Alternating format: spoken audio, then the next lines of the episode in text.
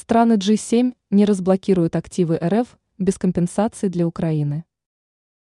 Страны Большой Семерки не вернут России ее активы, пока она не согласится выплачивать Украине компенсации.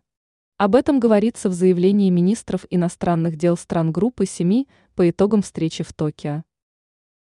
Позиция G7 по замороженным активам РФ.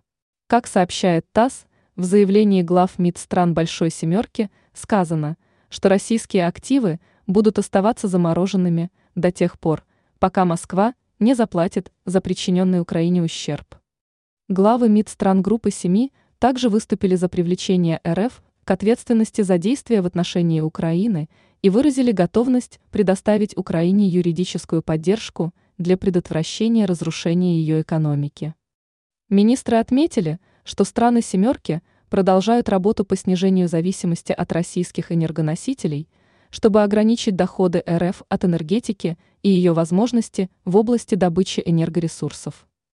Также в заявлении говорится, что «Большая семерка» готова поддерживать Украину столько, сколько будет необходимо, и намерена усилить санкционное давление на Россию.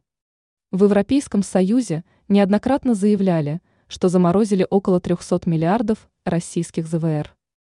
Сегодня Комитет Палаты представителей Конгресса США по иностранным делам одобрил законопроект о передаче конфискованных активов РФ Украине.